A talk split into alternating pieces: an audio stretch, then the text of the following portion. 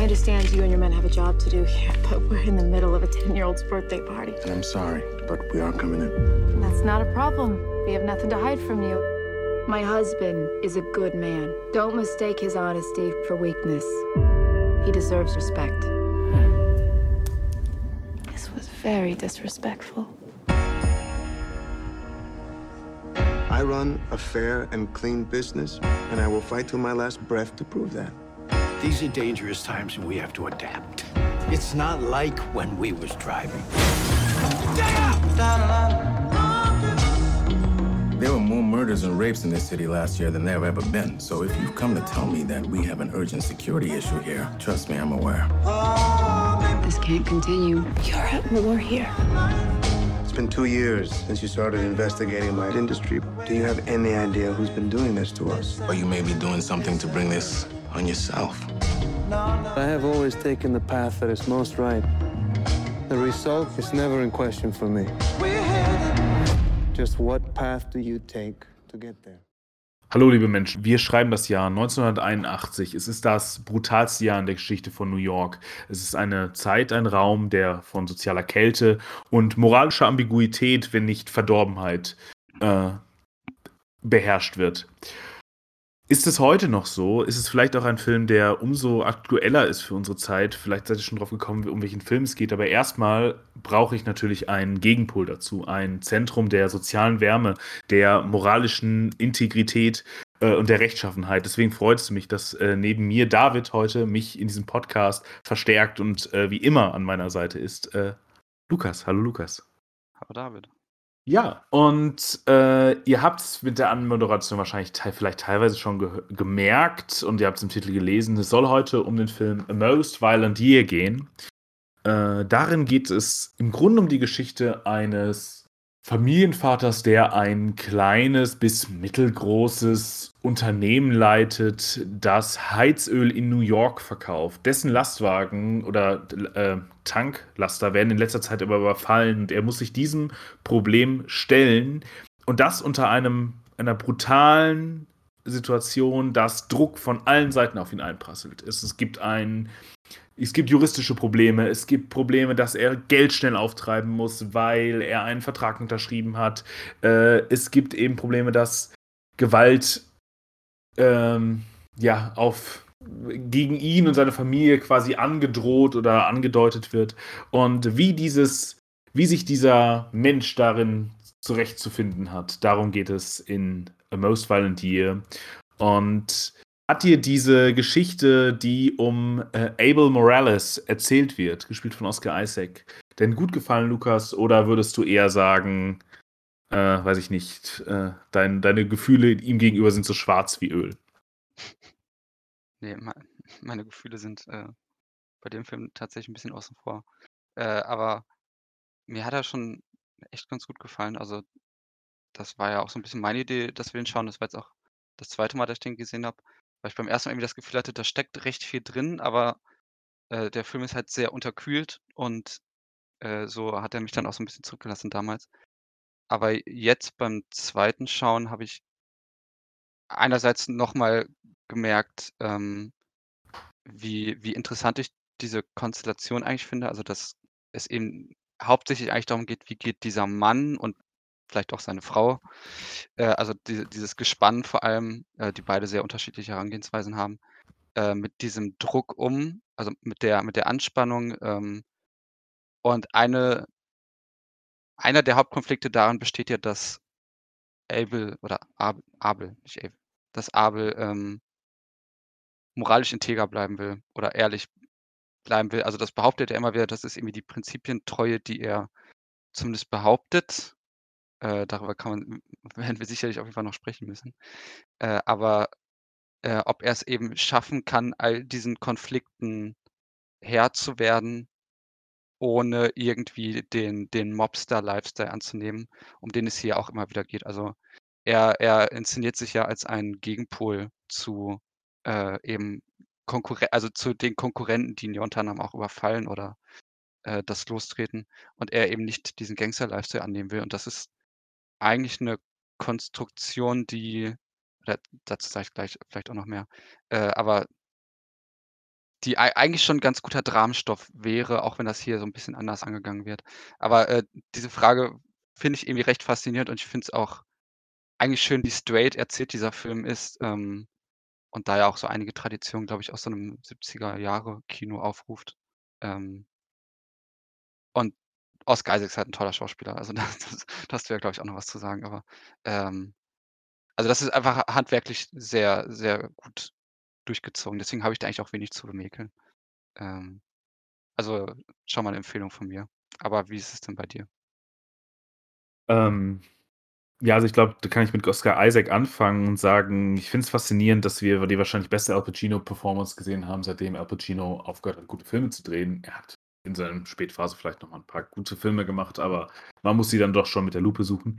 Ähm, ne, also, das ist ist faszinierend, was Oscar Isaac für 'ne für 'ne Range hat und für 'nen unglaublich guter Schauspieler ist, was einem immer wieder bewusst wird. In diesem Podcast hatten wir schon über Inside Llewyn Davis geredet, der für mich jedes Mal, wenn ich drüber nachdenke, wächst noch mal. Und, äh, mir hat er schon in damals in Ex Machina unglaublich gut gefallen und jetzt sehen wir noch mal diese Facette eben, wo man sich denkt, in manchen Szenen sieht er ja fast aus wie Al Pacino, hat man das Gefühl, dass er so geschminkt wird und so zurechtgemacht wird wie Al Pacino in seinen besten irgendwie, äh, äh, Gangster-Scorsese-Filmzeiten. Und, ähm, ja, deswegen ist es dann doch, äh, sehr faszinierend, ihm dabei zuzugucken. Ich finde diesen Film auch gut. Ich bin mir nicht sicher, ob wir heute vielleicht zum ersten Mal Dissens, äh, haben werden, was irgendwie so Hauptthemen und so weiter angeht. Da bin ich ganz gespannt.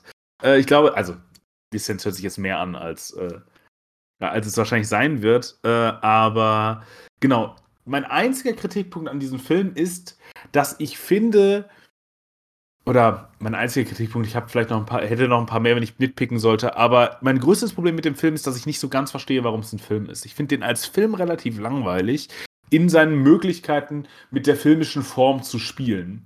Ich finde, da ist er sehr stark doch so was äh, ja, doch doch doch sehr langweilig. Da wäre, glaube ich, irgendwie mehr gegangen, wenn man 'n bisschen mehr irgendwie mit Kamera und so gespielt hätte. Es wirkt dann doch sehr wie: „Ich filme ab, was da ist.“ Ähm, jetzt vor allem im Gegensatz zu sowas wie, wenn man jetzt Ex Machina oder so nimmt, als was ich jetzt gerade aufgerufen habe, was natürlich ein völlig anderer Film ist, aber was der noch mal völlig anders, glaube ich, mit den Möglichkeiten von Film spielt.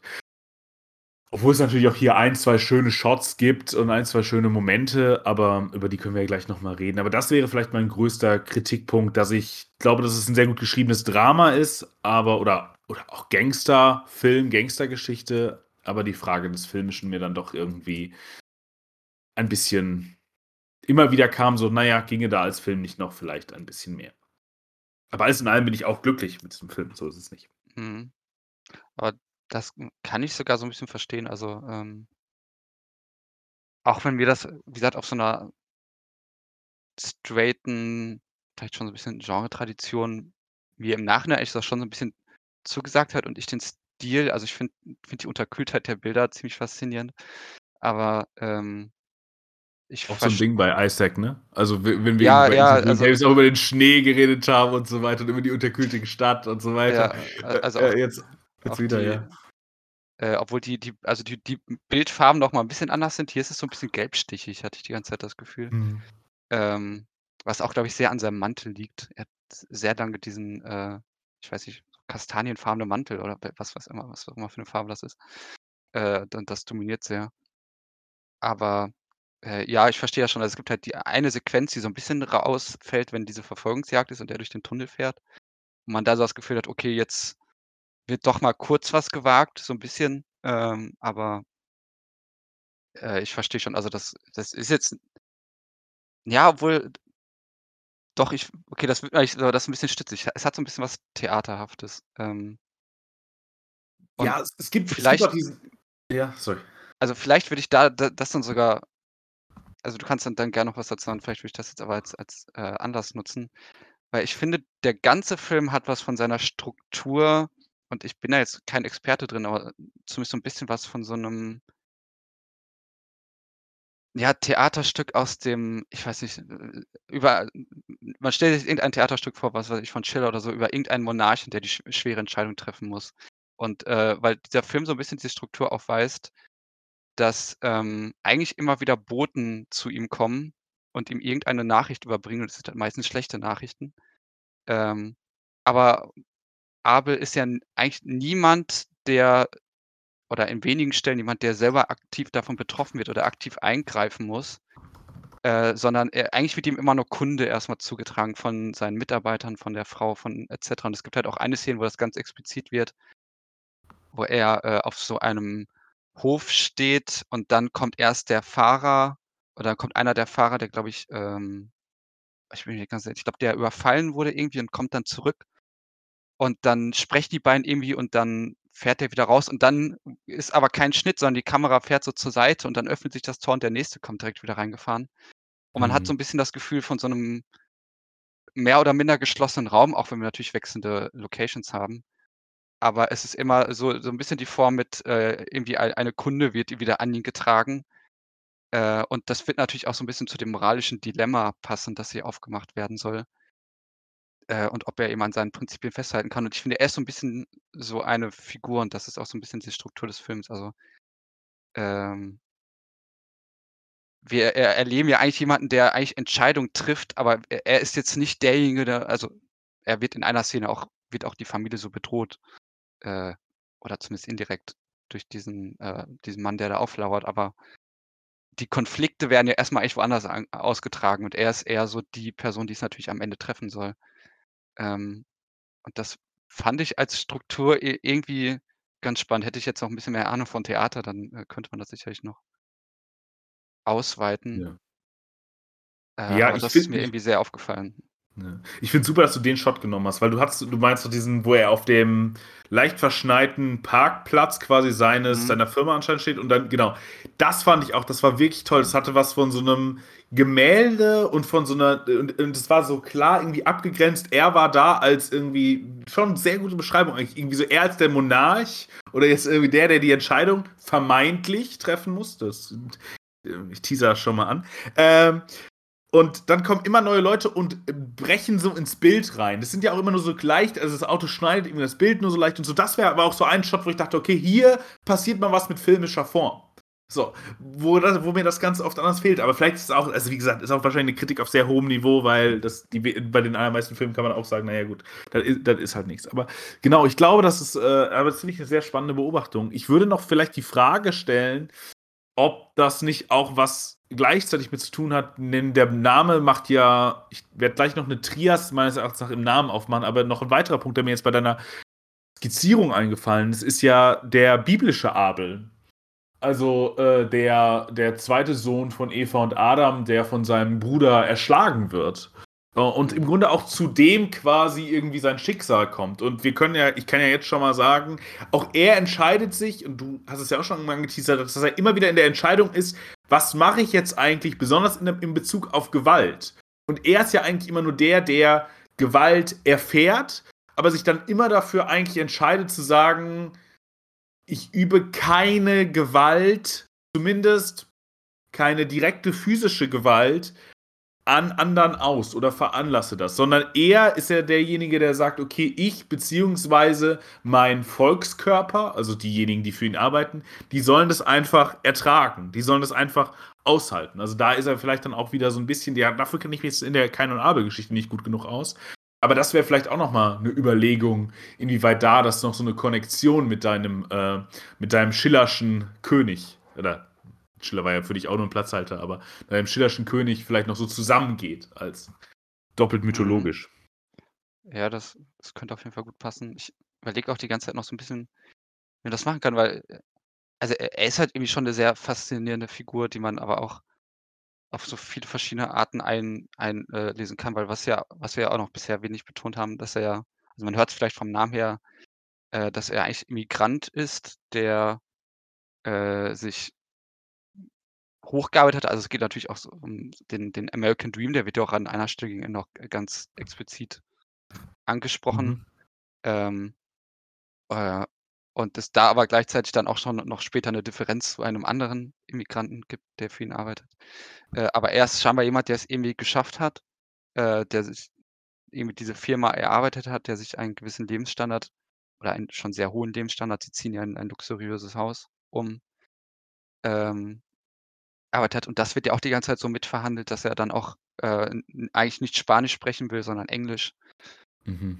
Und ähm, das auch gleichzeitig so ein bisschen, wir sehen ihn ja zu Beginn auch joggen, äh, er auch eine 'ne Körperlichkeit besitzt, eine gut trainierte, gut geformte, wie auch immer, äh, wo Mhm. drin aber, glaube ich, auch eine also einerseits irgendwie dieses einfach schon Anpacken drinsteckt. Also er ist so 'n sehr ich weiß nicht, ob man so so er ist so 'nen nostalgischer Unternehmer irgendwie. Also, er ist halt äh, eigentlich ist er doch und das wäre jetzt so 'n bisschen die Frage, die man stellen kann, obwohl die vielleicht schon 'n bisschen weit geht, ist, ob er nicht so 'n bisschen so 'ne Idealvorstellung von 'nem Unternehmer ist, äh, zumindest so 'ne in so 'ner nostalgischen Perspektive, weil das das ist jetzt irgendwie weil ich habe mir an 'n paar Stellen so gefragt: „Wie wird der Film jetzt eigentlich aussehen, wenn jetzt Elon Musk in der Hauptrolle wäre?“ Oder wenn wir jetzt irgendwie Steve Jobs da hätten. Ja.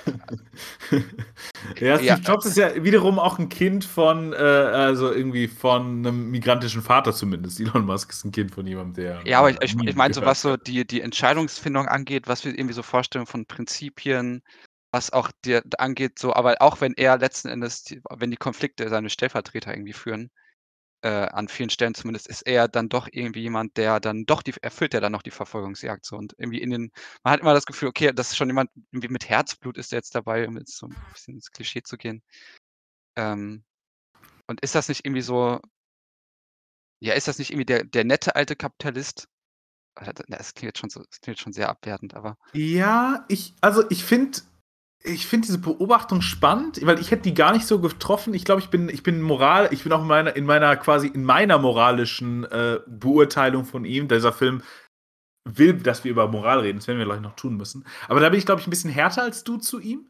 Und, ähm Also, ich aber alles in allem finde ich diese Beobachtung gut. Lass mich das noch kurz zu Ende führen, dann kannst du mir gerne sofort widersprechen.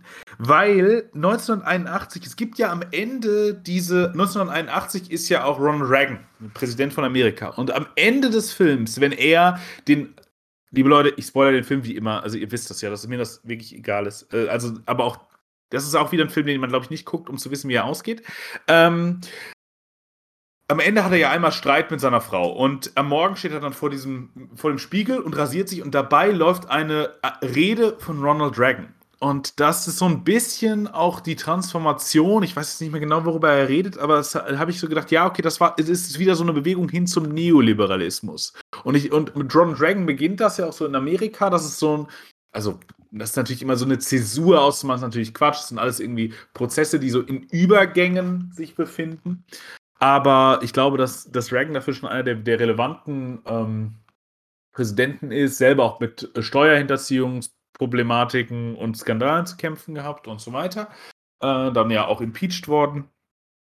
Und er hält diese Rede und das ist äh, und in dem Moment, äh, ist es auch das, wenn er sagt: „Ja, hm, ich mache jetzt ich nehme das Geld, was du was seine Frau ja zur Seite geschafft hat, womit er vorher ja im Grunde nicht moralisch oder als Unternehmer und auch als, glaube ich, Bild von seiner Männlichkeit nicht zufrieden ist, weil er ja sagt: „Du hast von mir gestohlen.“ Äh, und das ist ja Geld, was sie im Grunde gewaschen hat, äh, und aus der Firma entzogen hat, irgendwie auch von den Steuern. Das ist nicht versteuert und so weiter. Und das soll er jetzt nutzen, um sich nicht in in 'ne Abhängigkeit zu begeben. Aber dann nach dieser Nacht und mit dieser Rede im Rücken, also für mich ich ich würde jetzt mal sagen, der Film inszeniert hier 'ne Zäsur, dass der der vielleicht, so könnte eine Argumentation sein des Films, der gute Geschäftsmann vorher, der vorher immer versucht hat, noch moralisch zu bleiben, jetzt mit der Legitimation des Präsidenten, jetzt mit einem endgültigen Paradigmenwechsel, ähm, in in einem ökonomischen Verständnis und so weiter, den Schritt macht und zu sagt: „Okay,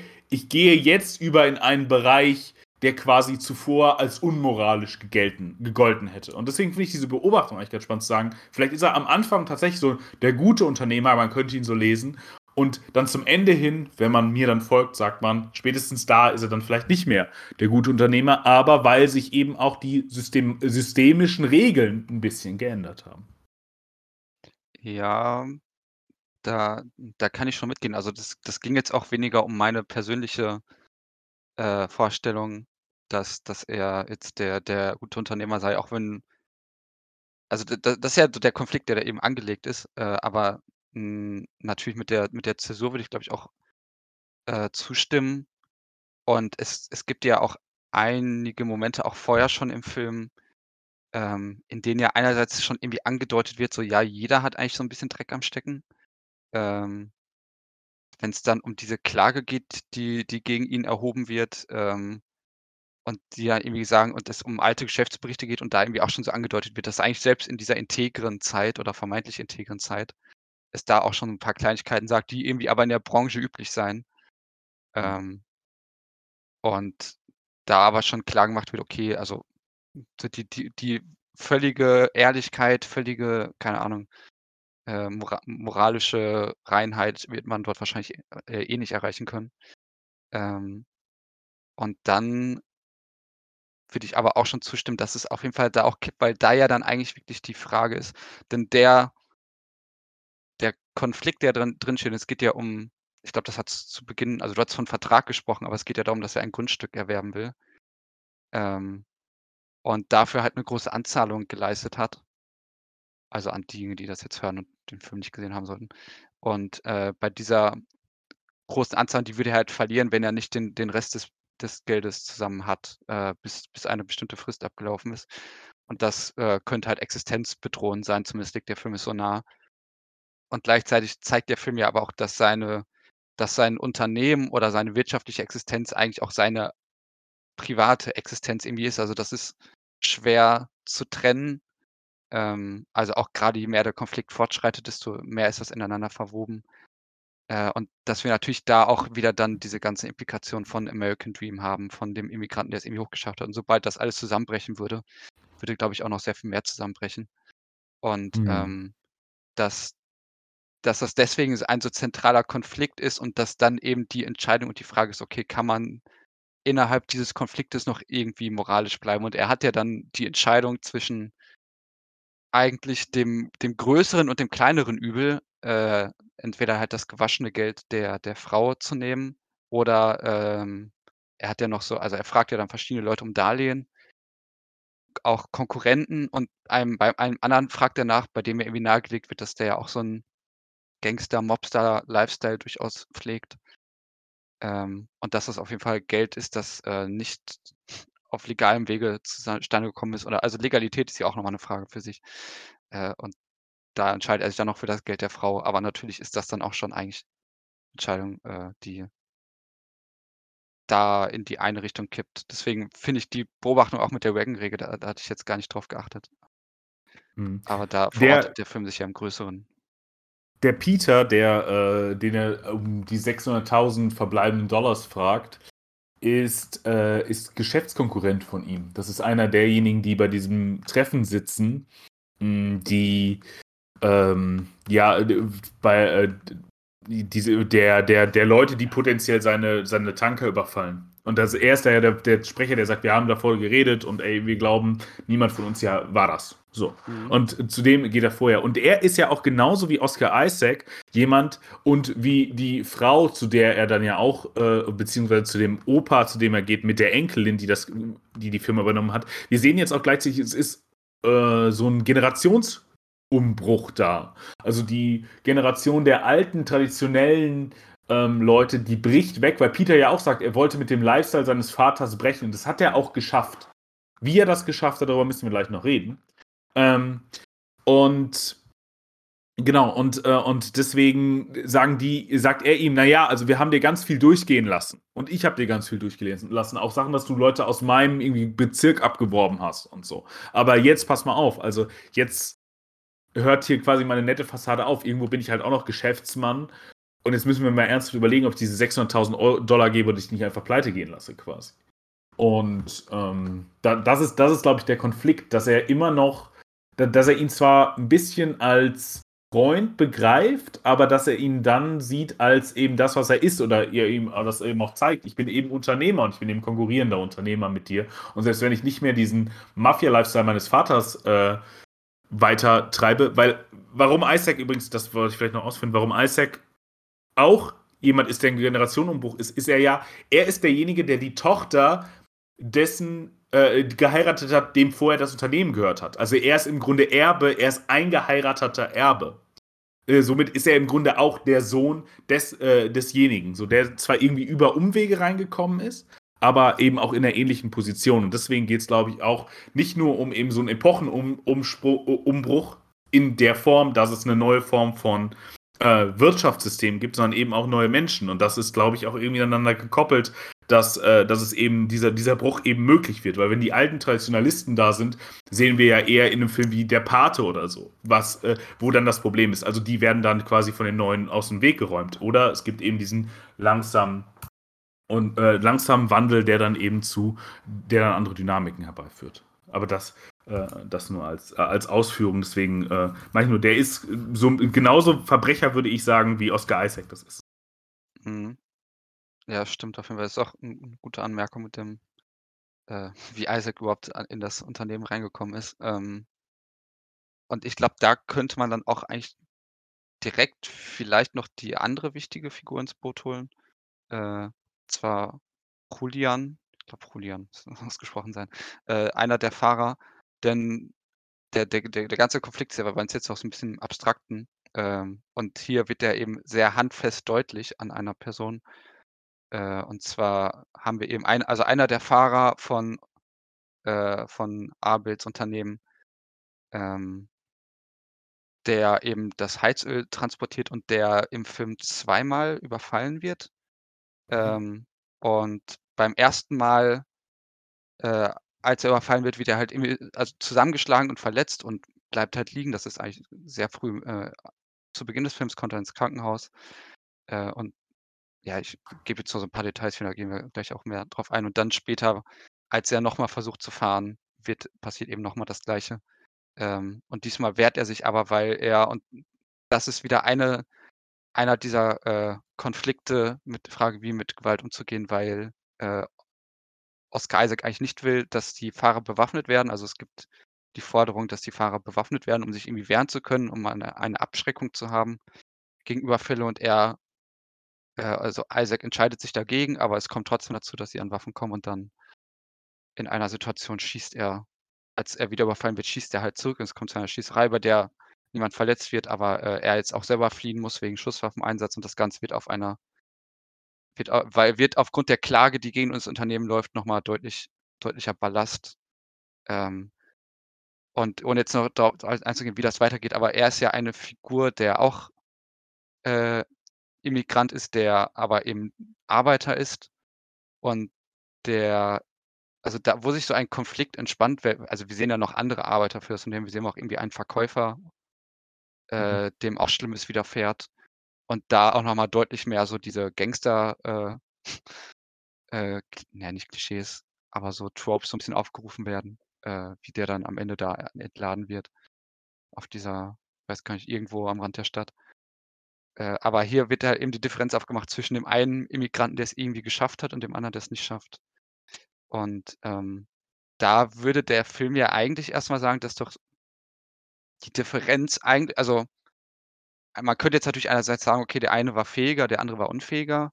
Aber ich glaube, die, die das wäre wär, das wär übrigens äh, äh, Abels äh, Argumentation. Das ist die, ja, ja, die er im Film anbietet. Mhm. Das ist das, was er am Ende dann eigentlich auch sagt. Und am Ende ist er ja auch eigentlich sehr zynisch schon, wenn er dann irgendwie sagt, ja, es hat halt nicht gepasst.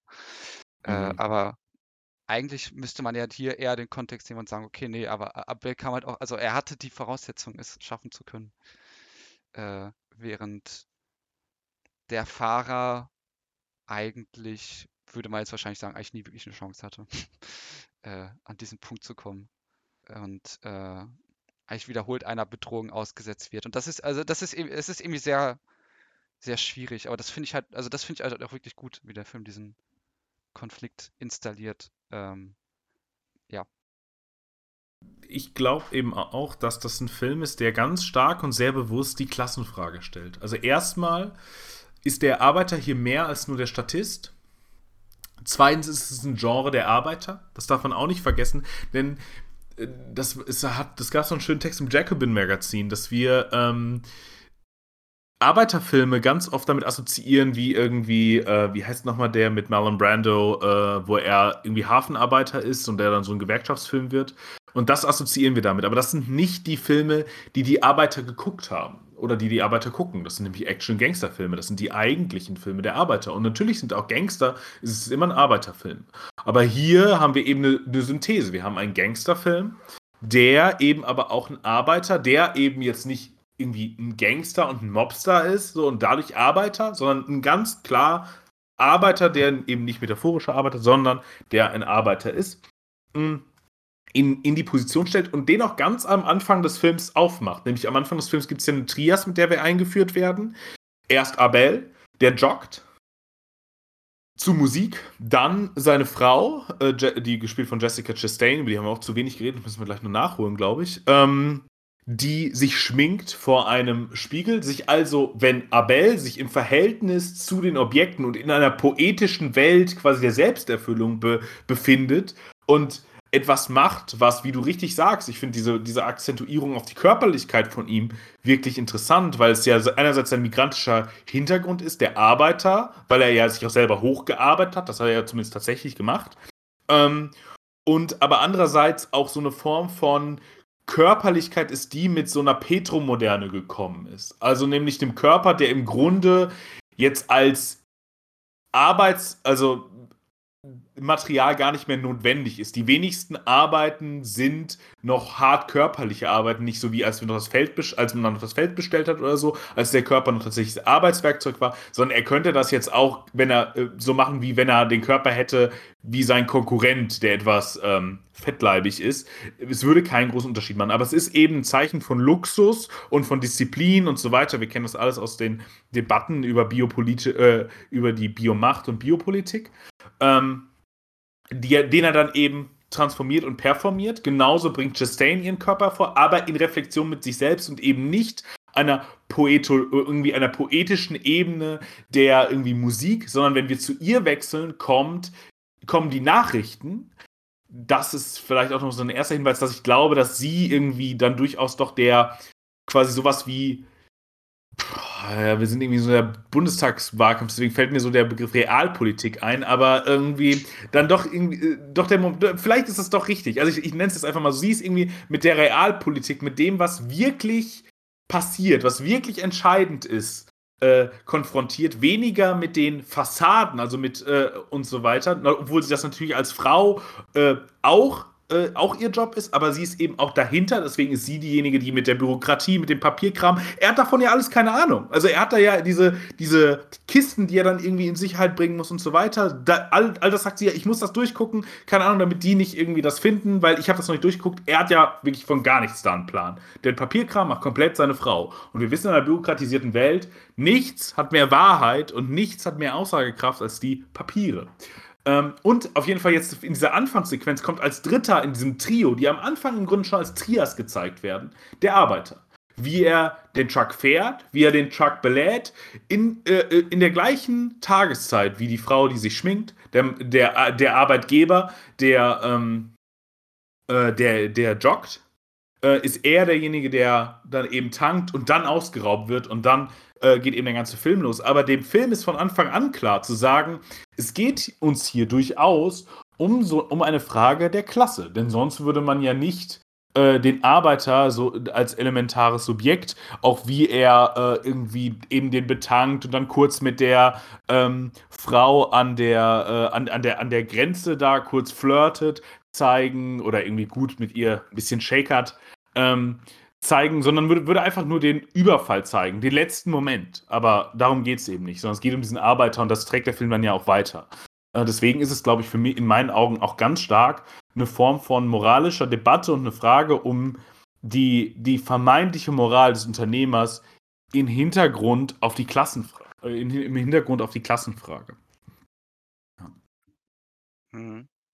Ja, und wo du auch Chastain angesprochen hast, da ist der Film ja auch sehr deutlich oder äh, lässt er oder er der Film macht eher deutlich, dass sich halt vieles noch im Hintergrund abgespielt hat, ähm, von dem Abel auch nicht wusste. Also einerseits, wenn es um das gewaschene Geld geht, äh, was ich auch ganz witzig finde, dass als er das dann ganz am Ende anspricht, äh, gegenüber seinem ich weiß nicht, welche welche Position da dieser Mitarbeiter, der dann Das den auch mit festmacht und er Ja. ihn fragt, ob ja, stimmt, äh, ob ob er davon eigentlich wusste klar. und er so sagt so: „Ja.“ Und er so: „Ja, beim nächsten Mal.“ Also, dass es aber irgendwie auch gar nicht nachtragend ist oder irgendwie so.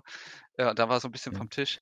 Ja. Ähm, was aber einfach dazu passt, einerseits, dass es Also ich würde noch zwei Punkte kurz machen. Also einerseits, dass es moralisch, also auch wenn es hier um Moral geht, ist es kein Film, der moralisiert.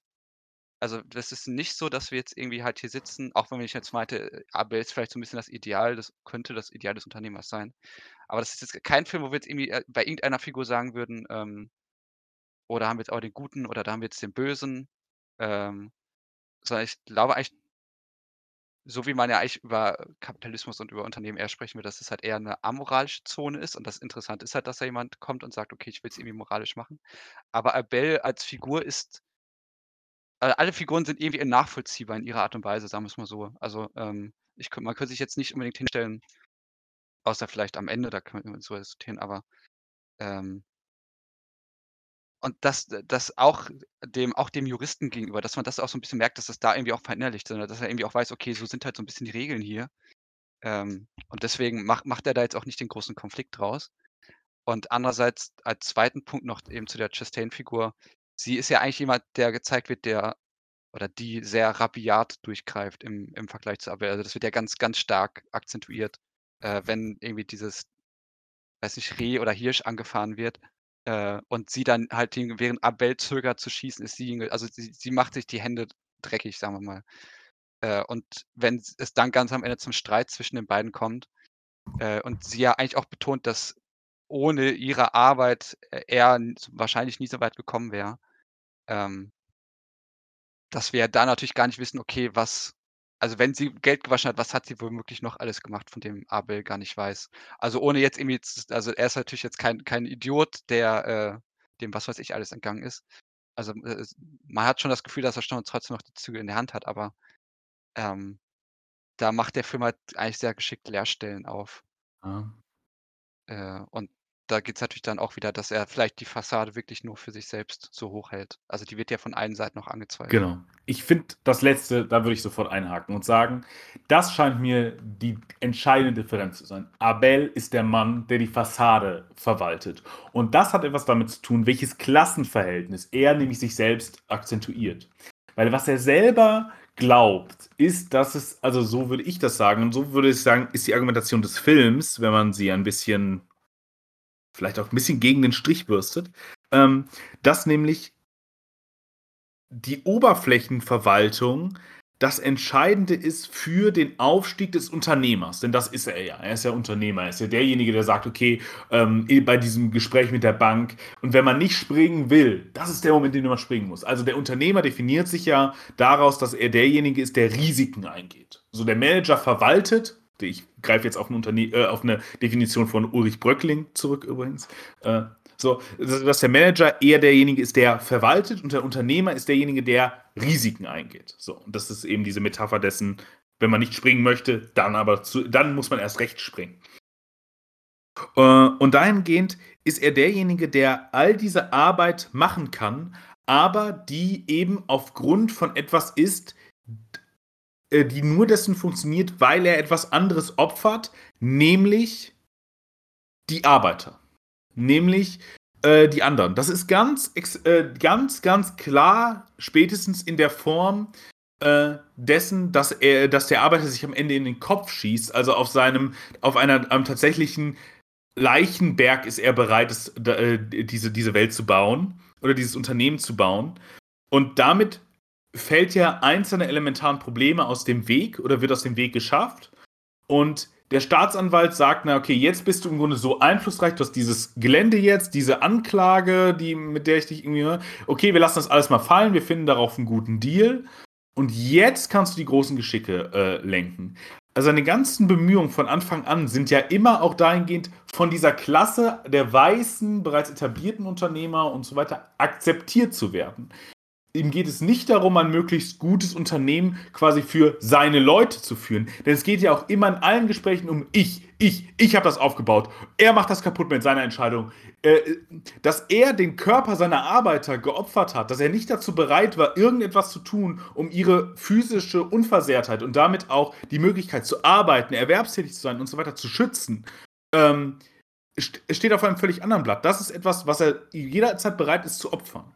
Und weil er eben nur diese, diese Fassade nach außen ähm, bearbeitet, verliert er etwas anderes, was andere für ihn bearbeiten müssen. Das sind nämlich die Hintergründe, die, ähm, die Orte, in denen die wirkliche Arbeit passieren. Also sei es eine Frau, die die Papierarbeit macht, das Bürokratische, das, wie gesagt, Durchdringen, was eigentlich elementar ist für jede Firma, die irgendwie laufen soll und die irgendwie, weiß ich nicht, fähig sein soll dazu, ähm, weiterzugehen. Auch dazu gehören irgendwie kleinen Schwindeleien und so. Das äh, fände ich auch gar nicht schlimm. Ein bisschen Steuerhinterziehung und so weiter ist ja auch verhältnismäßig normal, würde man wahrscheinlich sagen, ähm, mittlerweile.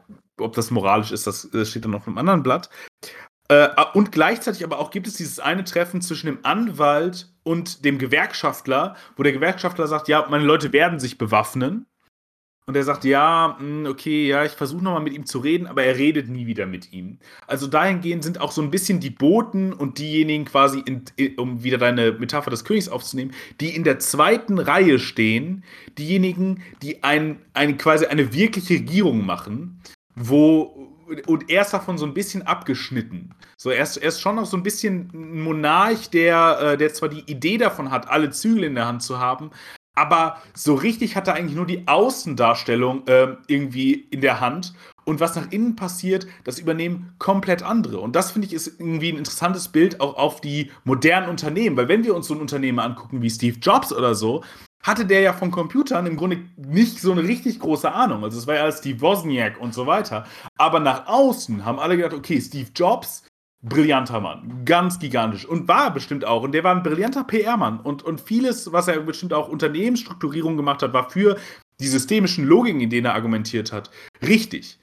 Aber das kam eben, kam eben damit, dass er sich nicht viel ums Innere gekümmert hat, sondern primär um das Außen, um, da, um die PR, um das äußere Bild. Und genau das sehen wir hier. Und jetzt möchte ich kurz diese Trias vorstellen, in dem, äh, in dem Namen, die ich sehe, nämlich neben dem äh, biblischen Ab äh, Abel, würde ich, deswegen habe ich ihn auch als Abel Morales vorgestellt, würde ich darin sehen, dass es natürlich irgendwie eine Spielart mit dem Namen gibt. To be able am Anfang und dann to be moral. Das ist natürlich die erste und offensichtlichste.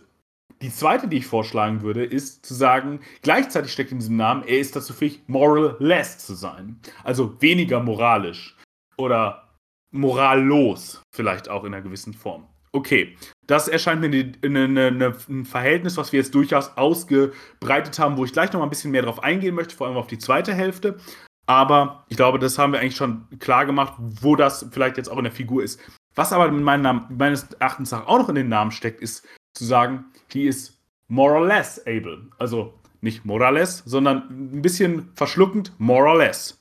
Also er ist eigentlich gar nicht so fähig, wie er das absolut glaubt. Das ist ja auch das Gespräch mit Chastain dann am Ende, wenn er immer so sagt, ja, ich, du hast das irgendwie. Äh, und sie attribuiert ihn immer mit bei ihrem Erfolg oder bei dem gemeinsamen Erfolg, er sie aber fast nie. Er bezieht es eben auf sich, auf seinen Erfolg, auf seine Arbeit in jedem Gespräch, auch mit der Schwester oder der, der Lebensgefährtin von dem geflohenen Arbeiter.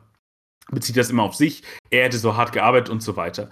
Mit Perspektive können wir natürlich sagen, dass das ein bisschen Quatsch ist. Also ich glaube, das könnte auch noch ein Lesart sein. Er ist mehr oder weniger fähig dazu, was er glaubt, alles zu machen ähm, oder gemacht zu haben. Denn vieles davon ist einfach auch Zufall, Glück ähm, äh, und eben nicht eigene, eigene Macht und eigene, äh, eigenes irgendwie, eigene Potenziale, Potenz oder äh, oder wie auch immer. Also das ist glaube äh, und das zeigt sich dann eben auch in der Dichotomie zum Arbeiter, dem er nie sagen kann, warum er eigentlich scheitert im Gegensatz zu ihm, der er Erfolg hat. Er kann nur auf so er hat ja auch so ein weiß ich nicht, Motivationsbuch im Kapitalismus gefressen.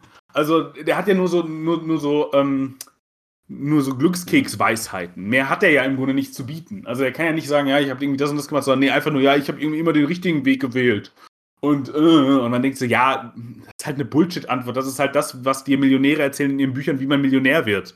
So, also, ja, hat es einfach wahnsinnig viel Glück. Er hatte eben auch das Glück, dass er die, die, die Tochter des, äh, des Unternehmers geheiratet hat und die ihn irgendwie toll fand, anscheinend, oder so toll, dass es irgendwie funktioniert hat. Und, und so weiter und so fort. Ähm, ja, genau. Und deswegen würde ich, äh, würde ich das als Position beziehen wollen. Gleich würde ich noch auf ein paar andere Sachen eingehen, aber jetzt würde ich erstmal dir den Redestab übergeben. Ja, es gibt also, ich finde das auf jeden Fall gut. Ähm, es gibt auch so eine Sache, bei der ich da vielleicht auch noch so 'n bisschen einhaken würde, das passt noch dazu. Äh, also, ich glaube, weil ich jetzt mittlerweile auch gar nicht mehr so viele Punkte habe.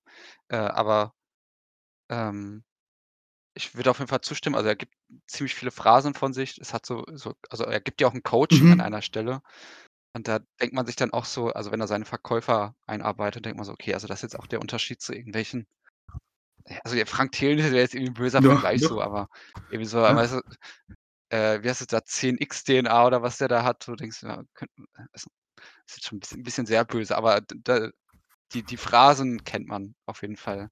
Äh und, das ist auch eigentlich schon sehr erstaunlich, wie wie offen er auch manche Sachen artikuliert, wenn er gegenüber diesem Geschäftskonkurrenten, den er überführt mit dem über die, äh, Färbung des Öls, dass er dass der halt bei ihm gekauft hat.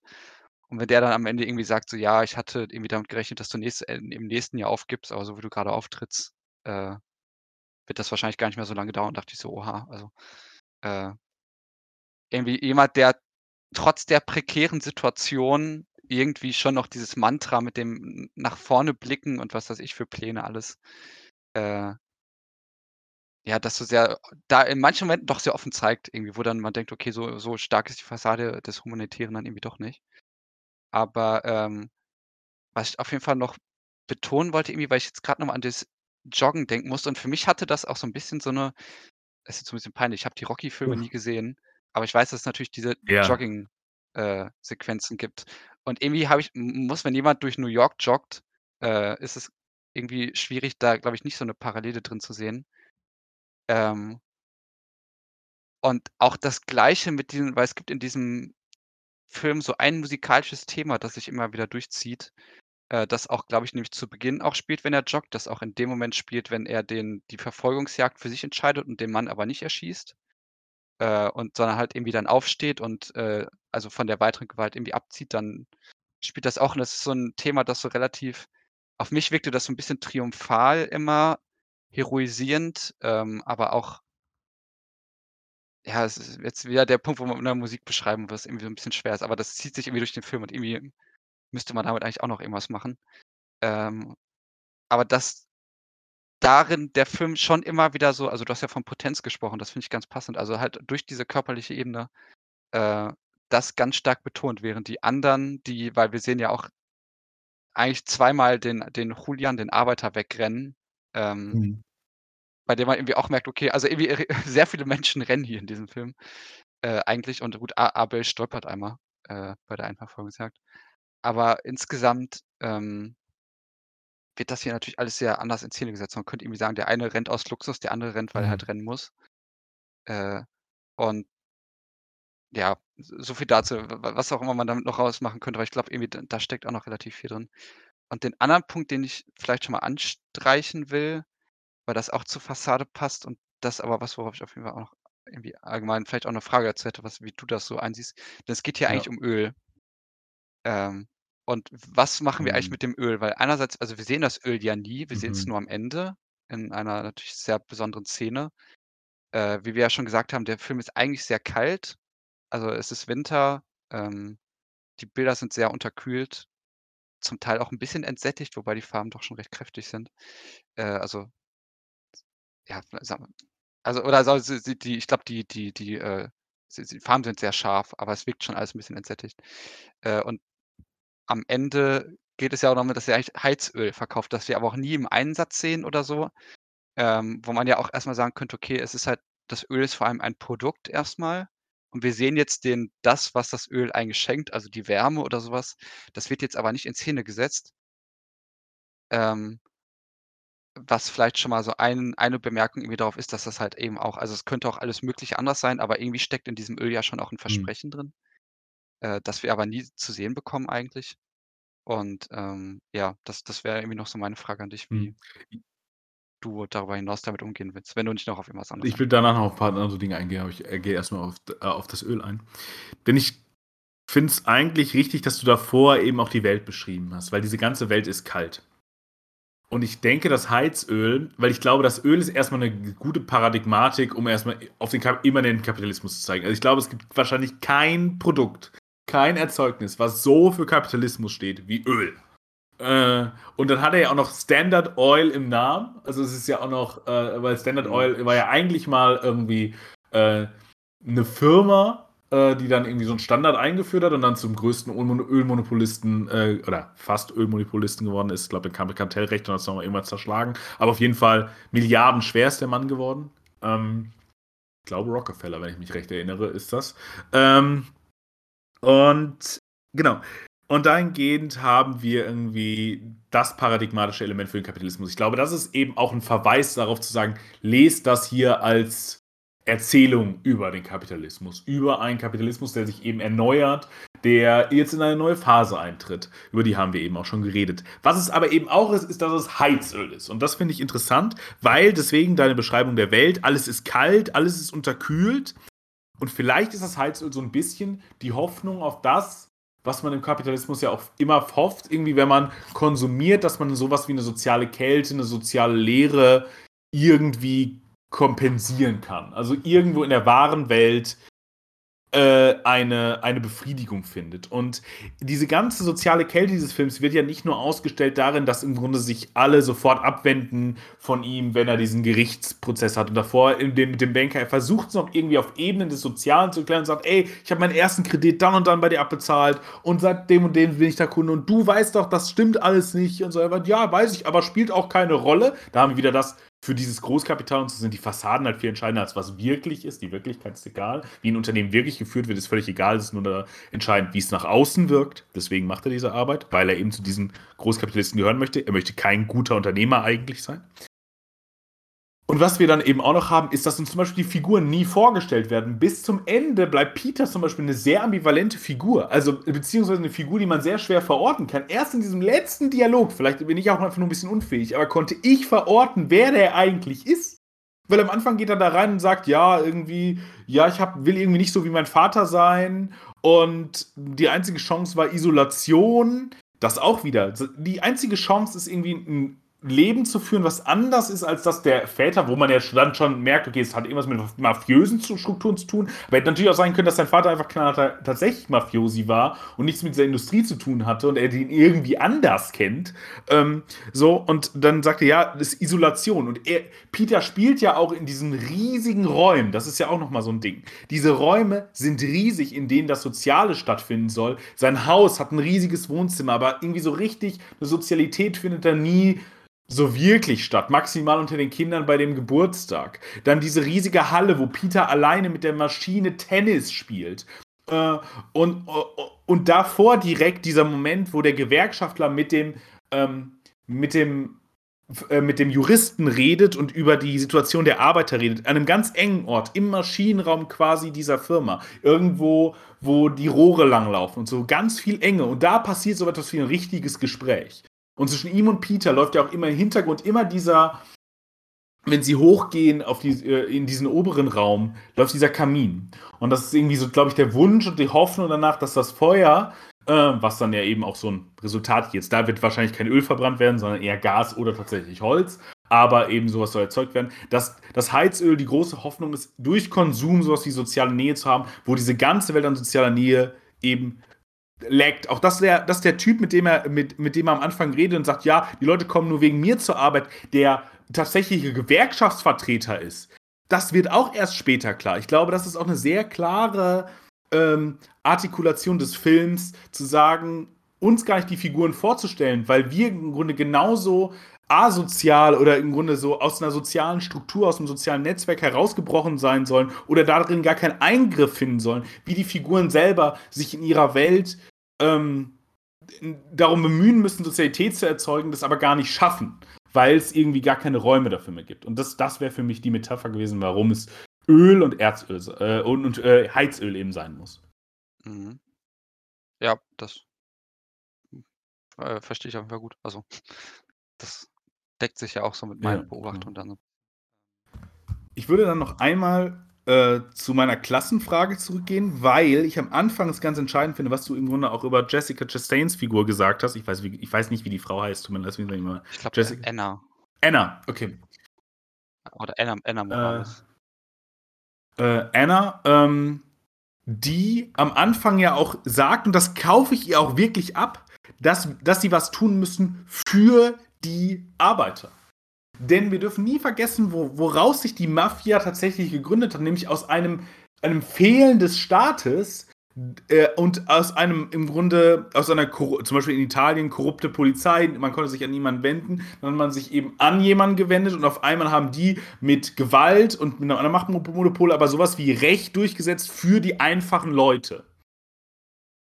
Und das ist der Prozess, den im Grunde Anna einfordert. Das zu tun, was man für die Leute machen muss, um das Leid für deine Arbeiter zu vermindern. Das macht sie nämlich auch, wenn er nicht fähig dazu ist, quasi diesen Hirsch äh, zu erschlagen und ihn aus seinem Leid zu erlösen, ähm, macht Anna das, indem sie den Hirsch einfach erschießt. Sie macht die notwendigen Schritte dessen, was äh, sie als die Tochter des Mafiosis in An- und Abführung bitte, weil ähm, äh, in, äh, und sie versucht ihn ja immer dahin zu pushen, zu sagen, okay, mach das Notwendige. Ob das tatsächlich notwendig ist und richtig in dieser Welt, äh, steht auf einem anderen Blatt. Und sein Punkt, dass die Bewaffnung von den Leuten vielleicht auch eher eine Falle wäre, äh, stellt sich im Nachhinein, würde ich sagen, eher als Fehlthese heraus, aber als nicht die dümmste Überlegung aller Zeiten, wie wir dann sehen an dem Rattenschwanz, was dann passiert, ob, weil sich die FahrerInnen scheinbar trotzdem bewaffnet haben, zumindest der eine.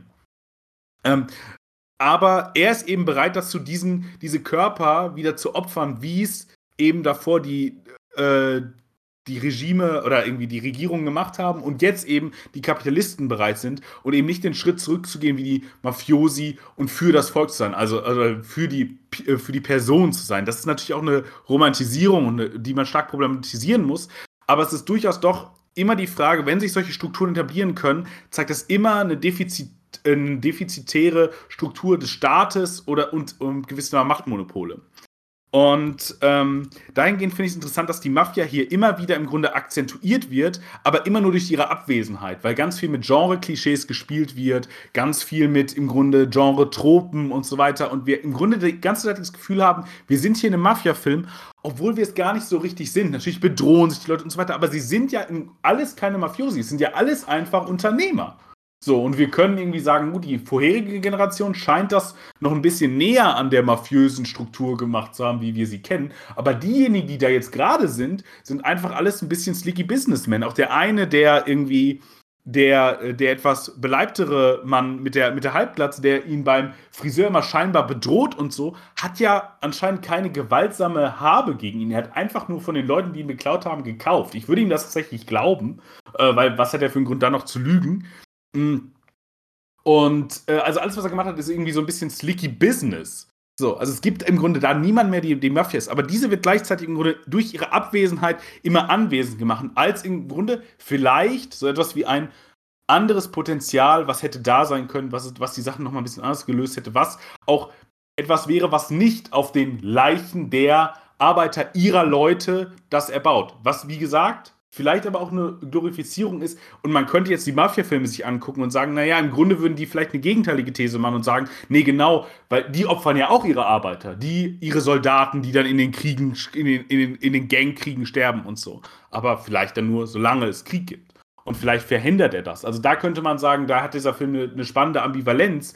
Aber alles in allem ist er eigentlich gar nicht mehr dazu bereit, das körperliche Wohl zu äh, zu schützen oder seine Arbeiter zu artikulieren. Denn auch später, wenn er seinen geflohenen Arbeiter sucht, geht es ihm ja gar nicht um den Arbeiter. Also das macht er ja auch in jedem Gespräch klar. Er lügt ja auch gar nicht. Er sagt irgendwie, ja, er sagt ja auch nicht, ja, denk doch mal an deine Familie und du hast dann doch, wenn du rauskommst und wir unterstützen dich und so weiter. Sowas wird die Mafia zumindest machen, muss man sagen. Zumindest wird sie sagen, damit er, damit er sich stellt.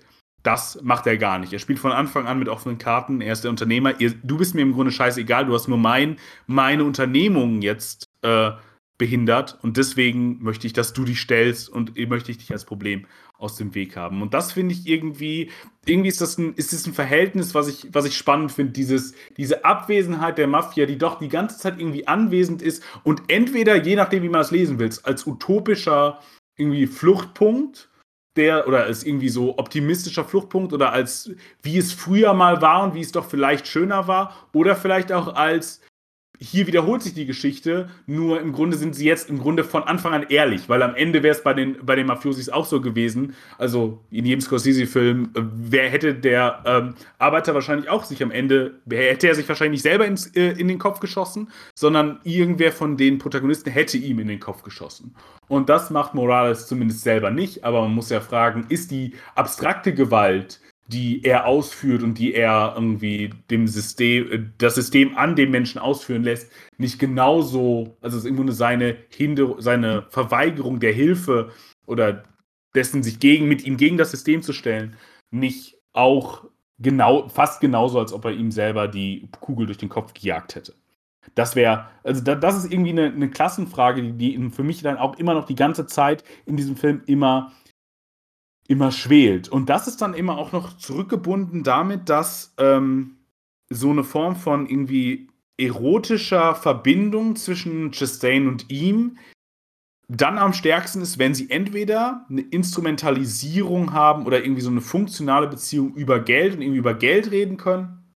Und dann, ähm, dann ist da und über Erfolg und wenn sie gleichzeitig so eine archaische Männlichkeit anrufen können, nämlich zum Beispiel, wenn er irgendwie den, den Einbrecher verjagt hat und dann dann läuft irgendwie was zwischen den beiden. Und dann wird es äh, irgendwie körperlich und, äh, und sexuell. Davor und danach dann immer nur, wenn es irgendwie um, den, um seinen Erfolg geht und wie toll er das macht. Und das ist auch gleich, das ist irgendwie so eine komische Form von Sehnsucht, die in diesen alten Strukturen liegt, die aber offensichtlich hier ja sich nicht reproduzieren sollen, weil sie ja auch immer nachgibt, wenn er sagt, nee, ich mach das nicht, ich, ich, äh, ich bewaffne jetzt nicht, ich gehe jetzt nicht diesen alten Mafiosi-Weg, sondern ich mache halt den des modernen Geschäftsmanns. Lass mich das mal klären. Ich regel das. Sie droht ja nur, okay, wenn du es nicht hinkriegst, regel ich das halt. Aber sie tut's ja nie. Sie regelt es ja nicht, sondern sie lässt ihn ja im Grunde bis zum zum letzten das fast alleine regeln, außer dann holt sie halt ihre, ihren Joker aus, aus, aus dem Hemdsärmel, den sie immer hatte, um das zur Not dann doch noch zu regeln. Aber es ist dann eben auch gleichzeitig ähm, so ein Moment, der, also dieser Rückbezug auf das Alte scheint mir dann doch als Mobilisierung des Erotischen zu, äh, zu geschehen und des, des Begehrens aufeinander. Und gleichermaßen erscheint mir das auch als das einzig Teleologische, was, äh, was der Film anbietet.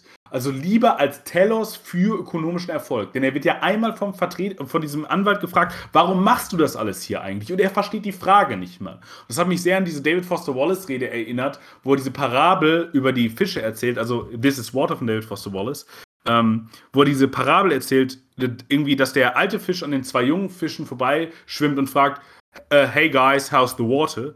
Und sie nach kurzem Weiterschwimmen einander fragen, was zur Hölle ist Wasser? Und er versteht gar nicht, dass er ihn Grunde gerade fragt, warum setzt du dich eigentlich diesen kapitalistischen Strukturen aus, weil er so sehr in diesen kapitalistischen Strukturen drin ist und diesen, ähm, diesen ökonomischen Marktverhältnissen. Ähm, und dahingehend würde ich sagen, dass das aber vielleicht dann doch noch eine Antwort des Films ist, die er findet, dass wir eine Pervertierung von Liebe oder von, von Begehren zueinander haben, die sich immer nur über die Marktlogik und über eine Evaluierung von ähm, von, von ökonomischer Fähigkeit, von ökonomischem Wachstum im Grunde äh, ja, im Grunde verwirklichen kann. Also so eine Korrumpierung von Liebe, die, da, die die Liebe eben als Telos setzt für den Markterfolg. Wo andere Filme da durchaus optimistischer wären, aber vielleicht ist das auch, ein, auch eine gar nicht so 100% dumme Diagnose. Ja. Sorry, it was a lot, aber ich glaube, ich bin jetzt auch fertig das ist, also so ein bisschen ist mir auch aufgefallen, ähm, dass diese Beziehung eigentlich, eigentlich sehr unterkühlt ist und da gibt es aber also auch diese Momente, ähm, gerade den einen, auf den du, oder die beide, auf die du angespielt hast, wenn es dann doch äh, ein bisschen knistert zwischen den beiden. Ähm, und das mir dann irgendwie auch aufgefallen. Also da würde ich auf jeden Fall auch mit, mit, mitgehen. Ähm, und es gibt auch nur noch zwei Punkte, die ich gerade hatte. Jetzt muss ich gerade noch mal überlegen. Der der den habe ich gerade vergessen, der passt aber auch noch ein bisschen dazu. Äh, aber ich nehme jetzt erstmal noch den anderen, den den ich gerade noch im Kopf habe, äh, weil du ja äh, ach nee, was jetzt mir eingefallen, das passt jetzt auch so rum besser. Und zwar ganz am Ende also, wir haben das das Ende ja eigentlich schon so benannt, aber ich glaube, irgendwie sollte man das doch noch mal 'n bisschen hervorkehren. Weil das finde ich eigentlich ganz spannend, wie der Film das macht, wenn wir jetzt wenn du jetzt eben auch irgendwie gesprochen hast über, äh, so kapitalistische Bedingungen, in die man sich irgendwie gewöhnt hat und ganz am Ende inszeniert der Film ja erst mal eigentlich 'n Happy End und dann geht's ja aber noch weiter. Äh, und das fand ich eigentlich sehr schön, weil in dem Moment, in dem der Deal eigentlich, ähm ja, der Deal gemacht ist und Abel und Anna und der der Jurist so über das Grundstück laufen und dann gibt's ja das eine Bild, wo sie dann äh, also wo die Kamera in einiger Distanz ist und sie laufen dann irgendwie dahin, sagen so: „Oh, der Ausblick hier ist ja aber echt schön vom Grundstück. Ich wusste gar nicht, dass man hier so 'n schönen Ausblick hat.“ Und dann haben die beiden sich auch irgendwie im Arm und die Kamera fährt so runter und dieses musikalische Thema spielt, glaube ich, auch wieder. Und dann kommt eben der der Arbeiter äh, dann kommt Julian noch mal ins Bild, äh, und dann wird ja natürlich wieder die Klassenfrage Mhm. wieder aufgemacht. Ähm, aber das der Film ist eigentlich auch erst mal schön noch weiß, das zu inszenieren, wie wie also der Film hätte da eigentlich auch enden können. So, das das wäre natürlich so 'n bisschen komisch, weil wir irgendwie den den ganzen Film davor haben, äh, und wir da natürlich auch wissen noch, okay, da sind eigentlich noch Sachen offen, da da die irgendwie 'n Abschluss finden müssen. Aber dass der Film es eigentlich erst mal weiß, wie man dieses Ende oder also wie man das zu bespielen weiß, Du also wie meinst, der irgendwie der er der die Film weiß, wie 'n Konstrukt schlechter Film geendet hätte. Ja. Ja, er er kennt die. Konstruktion und er weiß aber auch, wie man sie dekonstruieren sollte. Weil, äh, ich weiß nicht, also es gibt wahrscheinlich so 'n paar 80er Jahre Filme, wo man sich das irgendwie hätte vorstellen können, äh, dass es dann irgendwie Es so endet mit dem ökonomischen gibt auch Erfolg. genug 2010er und 2020er Und Filme, die so enden, ja. Ja, äh, und dann eben irgendwie die Leerstelle ins Bild tritt und die Leerstelle, äh, Ja, und auch noch dann mal eben ganz explizit zu Julian. sagen, dieser ökonomische Erfolg und dieser Ölerfolg ist nur möglich auf den Leichen und die wird hier ganz, ganz klar auf den Leichen der Arbeiter. Also, u und er geht ja auch nicht Ja. und das ist ja auch noch mal diese Transformation, die du am Anfang so rausgestellt hast und die wir zusammen dann noch so so 'n bisschen rausoperiert haben. Ähm, er geht dann ja auch nicht zu äh, zu seinem zu seinem Arbeiter und guckt, ob er ihm noch irgendwie helfen kann oder so. Und auch die Ansprache davor ist ja nicht irgendwie: „Mach das nicht, deine Familie“ und so weiter, sondern: „Ja, ja, ich kümmere mich schon drum. Bitte erschieß vielleicht mich nicht und meine Frau nicht und meinen Anwalt nicht, aber dich selbst, na ja, gut, so what?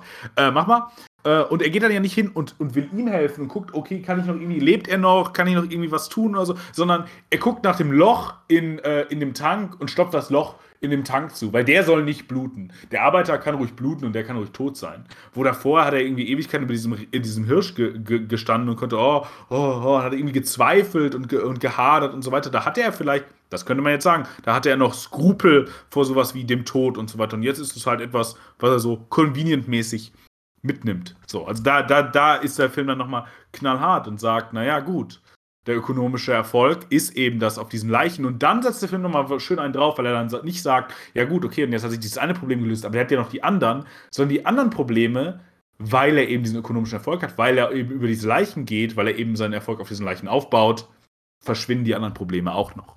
Und es ist ein im Grunde rundum Happy End für den Unternehmer. Ja, und der der der Arbeiter sagt ja auch, ähm, irgendwie das oder er wirft ihm ja auch vor, dass er am am dass Abel am Ende eigentlich alles hat, was er haben wollte, äh, im im Dialog. Ich weiß nicht genau, wie er wie jetzt der Satz genau fiel, aber so war es ja dann auch. Ähm, genau, und das Mhm. wollte ich irgendwie noch Ja, mal ist gut, betonen, dass du's mal dass betonst, irgendwie ja. wie man dieses dieses Ende äh, dass dass das schon auf jeden Fall 'n Eindruck hinterlässt und auch irgendwie, wenn da das Blut auf Öl trifft und so, da ich glaube, könnten wir wahrscheinlich ich gla also das Bild gibt viel her auf jeden Fall. Und, ähm, andererseits und das wollte ich auch noch kurz genau sagen, weil du ja über die, äh dass ja Mafia eigentlich Abstinenz von anderen Ordnungsinstanzen bedeutet. Wenn wir hier eben diesen Staatsanwalt haben, der an einer Stelle nämlich auch äh, die Motivation war eigentlich wird man also der der Staatsanwalt, der eigentlich diese korrupte Branche irgendwie, äh, aufräumen soll und der ja aber auch selber 'n gewisses Image pflegt und das an einer Stelle sagt er das ja dann auch irgendwie, äh, er sich dann drüber aufregt. Ähm, ich hatte den Satz auch irgendwo aufgeschrieben, ich finde ihn jetzt grade leider nicht mehr. Äh, weil irgendwie sagt so, dass es sein also wo du merkst, es wird eigentlich sein Image beschädigen. Also all das, wo du dann irgendwie aber auch selber merkst, okay, die auch er als Vertreter der Staatsmacht, äh, ist eigentlich auch jemand, der jetzt nicht irgendwie die 'ne abstrakte Form von Gerechtigkeit oder so was nachjagt, sondern, äh, letzten Endes ist da auch 'ne 'ne gewisse Motivation, wo man dann vielleicht auch sagen kann, vielleicht ist er auch gar nicht so unterschiedlich von 'nem von 'ner Abel-Figur oder von von anderen Charakteren, auf Mhm. die wir treffen, nur dass er eben auf der anderen Seite steht. Äh, aber die Differenz oder diese Gemeinsamkeit eher ist jetzt weniger eine mhm. Differenz. Äh, ach nee, weil ich habe solch eine Situation, der Unschuldige zu Schaden kommt, hat, äh, können und das in einer Branche, die ich aufräumen soll. Das schadet genau. mir erheblich, sagt ja. er dann. Ähm, und da merkt man natürlich, okay, das die, die Motivation, die dahinter steckt, ist natürlich noch eine sehr andere. Und da ist der, der Film jetzt, also der Film kennt keine moralisch gute Instanz. Und das räumt. Aber ich würde auf der, ich würde aber auf der anderen Seite sagen, er kennt aber auch keine moralisch schlechte äh, Instanz. Ja, äh, naja, vielleicht kennt, ich glaube, die Arbeiter, ich glaube, mit denen ist er eigentlich, meines Erachtens nach, ich glaube, das wären vielleicht die moralisch ja, integren. Ja. Also, weil, dass der sich bewaffnet und irgendwie sich nie nochmal zusammenschlagen lassen möchte und so, all das ist ja auch irgendwie verständlich. Also, auch wenn es auch nicht rechtens ist, ist es verständlich. Ich glaube, Moral und Recht, das könnte man jetzt auch nochmal machen, ob das nicht nochmal auch hier so eine Differenzierung im Film ist. Aber auch dieser Konflikt, dass er auf der anderen Seite steht, am Anfang wirkt das so, aber am Ende an diesem Gespräch ist ja auch wieder klar, überhaupt nicht. Sondern die stehen alle jetzt irgendwie auf derselben Seite, wie du ja auch sagst. Und der sagt dann, ja gut, also jetzt bist du so mächtig, jetzt kannst du mir ja irgendwie auch in die nächsthöhere Position verhelfen. So, und deswegen lasse ich das ja alles fallen.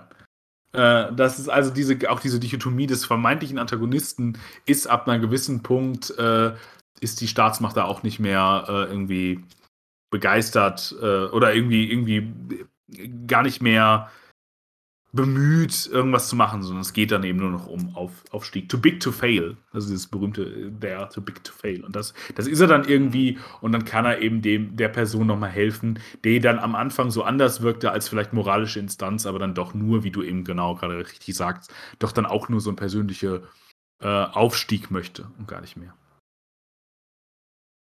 Während die Arbeiter, man könnte jetzt vielleicht so diese Diebe auch in einer gewissen Form von Arbeiter ja, sehen, da ja schon irgendwie auch eine gewisse Solidarität ja. vorhanden ist. Also da, wenn, wenn, weil, also diese, dieser Überfall ist, also auch wenn er ausartet, aber irgendwie, wenn die da, wenn die dann fliehen, äh, sind sie ja, also ist ja Sie, sitzt so ein bisschen im ja, will, will, Willst du irgendwie hier sterben? Hör auf wieder Scheiße. So, ich Bruder, äh, hat er gesagt, wir haben hier nur als Props dabei, damit du dich nicht wehrst, Digga. Lass das Ding doch einfach, ist doch nicht deins. Lass, überlass das mir doch einfach. Und er ist halt noch in so einem, in so einer Corporate ja. Identity drin und sagt, nein, irgendwie ist das auch meine Sache, so. Äh, und so, ja. Genau. Mhm. Da hast du recht, ja, klar. Die Diebe sind dann auch irgendwie auch die Arbeiter und vielleicht, vielleicht mehr die Gewerkschaftler als der wirkliche Gewerkschaft. Arbeitersolidarität fordern die ein. Es hat mir großen Spaß gemacht ich muss leider äh, das letzte Segment äh, abwürgen, das müssen wir beim nächsten Mal machen. Ich muss jetzt nämlich gleich schon los. Ja, kein, kein Okay. Dann ähm, würde ich sagen, fühlt ihr irgendwie, ich hoffe, ihr habt genug Heizöl zu Hause, sonst äh, brennt ein Heizölofen stets in meinem Herzen für euch. Lukas, es hat mir großen Spaß gemacht, es mit dir wieder aufzunehmen. Wir äh, versuchen wieder regelmäßiger und mehr zu machen. Ich glaube, ich kann das sagen. Ich versuche das jedes Mal und wir versuchen es auch jedes Mal, aber vielleicht versuchen wir es diesmal ganz erfolgreich. Wir werden sehen. Ähm, ich, Je nachdem, wann ihr das hört. Genau. Ja. Ich sage auf Wiedersehen. Auf Wiedersehen.